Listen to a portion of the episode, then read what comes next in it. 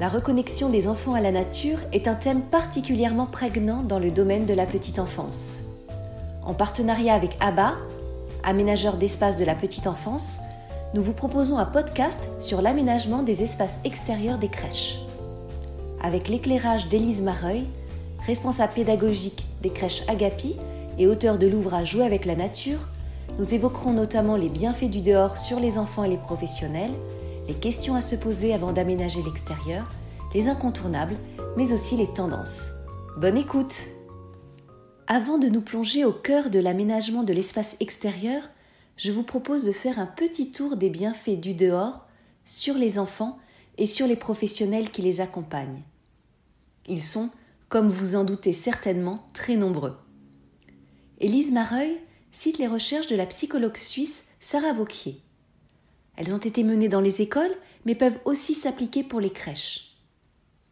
Il ressort de ces études que plus les espaces extérieurs sont naturels, plus les bienfaits pour l'enfant sont importants. Ils sont d'abord importants au niveau de la motricité globale, car l'enfant apprend à mieux connaître son corps, ses capacités et ses limites. Mais aussi au niveau de la motricité fine. L'enfant attrape en effet des petites choses, ce qui a des conséquences en termes de graphomotricité. Les enfants ont aussi des taux d'hormones de stress plus bas. Sarah Vauquier note également qu'ils ont une imagination plus développée. Dans la nature, il faut trouver des solutions créatives. Ce sont des enfants plus autonomes et qui ont jusqu'à 10% de plus de concentration et de mémorisation. Au niveau sociabilité, on remarque moins de conflits et plus d'entraide. Et puis, contrairement aux idées reçues, plus les enfants sont dehors, moins ils sont malades.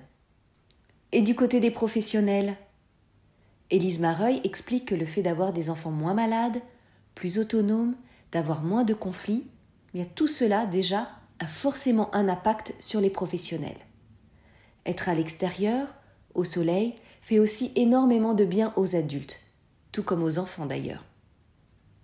Elle fait remarquer que cela permet de casser la routine, et pour l'avoir elle-même pratiqué, il se joue dehors quelque chose de différent entre les adultes et les enfants, et entre les enfants eux-mêmes, quelque chose de plus agréable. Il sollicite aussi moins les adultes, qui sont dans une posture d'observation et d'accompagnement plus forte, selon la responsable pédagogique des crèches Agapi. Nous venons de voir tous les bienfaits pour les enfants et les professionnels. Alors quand les structures ont la chance d'avoir un extérieur, pas de doute, il faut en profiter, le valoriser, en l'aménageant avec soin un projet qu'il faut prendre le temps de mûrir, qui doit être bien construit, défini en équipe, car les différents espaces sont souvent moins amovibles que ceux à l'intérieur de l'établissement. Quand on a installé un potager, quand on a notre espace moteur avec la structure, difficile de les déplacer. Selon Élise Mareuil, c'est très important de bien réfléchir à l'aménagement de l'extérieur afin de retrouver la même variété ludique à l'intérieur. Elle souligne aussi qu'il y a quelques années, on ne pensait l'extérieur qu'en termes moteurs alors qu'aujourd'hui, on le réfléchit de façon plus globale. Il y a toujours l'aspect moteur, bien sûr, avec l'idée que le tout petit a de l'énergie à dépenser, et non pas à canaliser, comme elle le précise. C'est donc essentiel que l'espace extérieur lui offre cette possibilité de courir, sauter, d'exercer sa motricité, mais en parallèle de cela, on peut réfléchir à d'autres jeux. Pour la responsable pédagogique des crèches Agapi, la première question à se poser, c'est comment la vie à l'intérieur peut se continuer à l'extérieur? La notion de continuité entre ces deux espaces est importante. Il faut les imaginer, les construire ensemble et non pas séparément. Élise Mareuil insiste sur le fait qu'il ne faut pas mettre en opposition le dehors et le dedans. On peut tout à fait raconter une histoire, chanter dehors et faire des plantations à l'intérieur. La nature doit circuler dans tous les lieux de vie. C'est une continuité, mais pour autant, l'extérieur ne doit pas devenir une salle d'activité à l'air libre. C'est important que l'on y garde un petit côté sauvage, qui n'existe pas à l'intérieur, où on va pouvoir aller se cacher, s'amuser avec la terre, sentir les herbes aromatiques s'il y a un potager. Il faut donc réfléchir à l'aspect naturel dans l'espace extérieur. En termes d'aménagement extérieur, quels sont les incontournables? Tout d'abord, deux petits points pratiques. Il est essentiel déjà de prévoir de l'ombre, si l'on veut vivre dehors au quotidien, jouer, manger, goûter, voire même faire la sieste, il faut se protéger du soleil. Alors il existe différents moyens, comme les voiles d'ombrage par exemple. Dans le même ordre d'idées, il faut pouvoir se protéger de la pluie. Élise Mareuil indique qu'il est également pratique d'avoir du matériel du quotidien en double afin de ne pas devoir tout le temps faire la navette entre l'intérieur et l'extérieur. Bien sûr, chaque structure a son budget et ses priorités. Voici tout de même une petite liste des incontournables. Alors le potager. Si on va dehors, c'est pour être en toute logique plus proche de la nature. Le potager permet d'observer la vie et la flore. On peut se doter de nichoirs, d'hôtels à insectes, d'un petit vivarium. Et bien sûr, faire des plantations. Élise Mareuil recommande d'opter pour des bacs qui ne soient pas trop hauts pour que les enfants puissent y avoir facilement accès, mais un peu surélevés quand même et solides afin que les tout petits, qui ne tiennent pas encore debout, puissent s'appuyer et ainsi observer, manipuler. De l'outillage de jardinage, seaux, arrosoirs, pelles, râteaux, brouettes, des petites loupes auront aussi toute leur place dans ce petit espace potager. Un espace moteur. Le choix est large. Cela peut être une structure avec un toboggan ou bien des buttes de terre à escalader par exemple. Et pour se défouler, rouler à vive allure, les fameux véhicules à roulettes comme les tricycles, les draisiennes. La mud kitchen, ou en français cuisine debout. Alors la mud kitchen, c'est un bloc de cuisine en bois conçu pour l'extérieur. Les tout petits peuvent s'amuser à cuisiner avec de la terre, des feuilles, de l'herbe, bref, avec tout ce qu'ils trouvent dehors, une activité qu'ils aiment beaucoup. On peut également mettre en place un espace vie quotidienne avec des petites tables et des chaises qui résistent aux intempéries, pour déjeuner, goûter, faire des petites activités.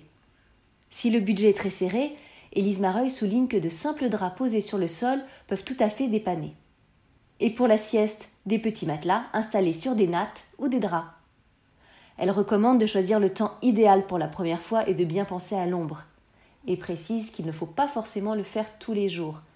Les tout petits peuvent être désarçonnés au début, il faut expliquer, poser les repères mais petit à petit, en le faisant assez régulièrement, ils vont s'habituer et apprécier. Il y a un vrai côté apaisant à la sieste dehors. Les jeux d'eau et de sable sont parfaits pour l'extérieur, à bien protéger pour des questions d'hygiène. Il existe les classiques bacs à sable, mais aussi les tables à sable et eau mobile, faciles à transporter et à déplacer. Si elles ne sont pas forcément partie des incontournables, car là encore tout est question de budget, la cabane ou la tente sont très appréciées des enfants idéal pour se cacher, pour un temps calme, raconter une histoire. Élise Mareuil conseille de faire au maximum entrer la nature dans cet espace extérieur. C'est effectivement plus simple pour celles qui ont déjà un jardin, mais pour les structures dont le sol de l'espace extérieur est plastifié, c'est tout à fait possible de le faire aussi. Pour celles-ci, elle préconise de travailler autour de pots afin de créer un potager, de travailler aussi à partir de plantes suspendues. Et même lorsque l'on ne dispose que d'une terrasse, on peut végétaliser concernant l'agencement des différents espaces. Du bon sens avant tout. On évitera bien entendu de coller la structure de motricité près des espaces plus calmes. Aussi, Élise Mareuil recommande de faire un espace moteur, un peu plus sauvage, où les enfants pourront se défouler librement, et un espace plus tranquille qui demande de la concentration, comme le potager ou les petites tables et chaises qui serviront à réaliser des activités. La sécurité est de mise à l'extérieur. Élise Mareuil indique la règle des 1 mètre un mètre en largeur au minimum par rapport à un point de chute, afin que si l'enfant tombe, il ne se cogne pas contre un mur par exemple, et un mètre en hauteur. Si le jeu fait moins d'un mètre, de l'herbe en dessous suffit. Si cela fait plus d'un mètre, on entre dans la catégorie des sols souples. Concernant les plantations, elle explique que leur choix ne s'improvise pas. En cas de doute, il ne faut pas hésiter à contacter le centre antipoison. Autre point auquel on ne pense pas forcément, mais qui s'applique aussi bien à l'intérieur qu'à l'extérieur eh bien, il est interdit d'avoir un écart entre les barreaux compris entre 9 et 20 cm, en raison du risque pour l'enfant de s'y coincer.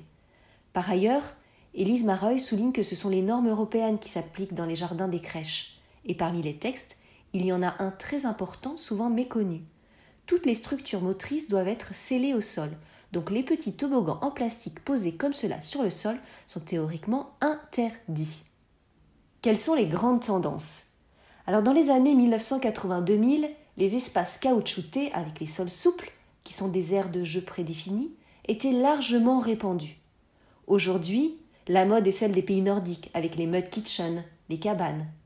Selon Élise Mareuil, c'est une vraie tendance de fond qui s'inspire de ce que l'on appelle l'école en forêt, où les apprentissages se font à l'extérieur. Et puis les pédagogies Reggio et Montessori, qui sont en vogue, mettent elles aussi la nature au centre de leur approche. Pour finir, une petite astuce d'Élise Mareuil. Avant d'acheter du matériel spécial extérieur, n'hésitez pas à tester votre aménagement. Utilisez ce que vous avez à l'intérieur et voyez où cela fonctionne. Par exemple, commencez par sortir des coussins pour voir quel serait le meilleur endroit pour un coin lecture, et puis ensuite, vous pourrez, si vous le souhaitez, investir dans des poufs d'extérieur très confortables. À très bientôt pour un nouveau podcast en partenariat avec ABBA, aménageur d'espace de la petite enfance.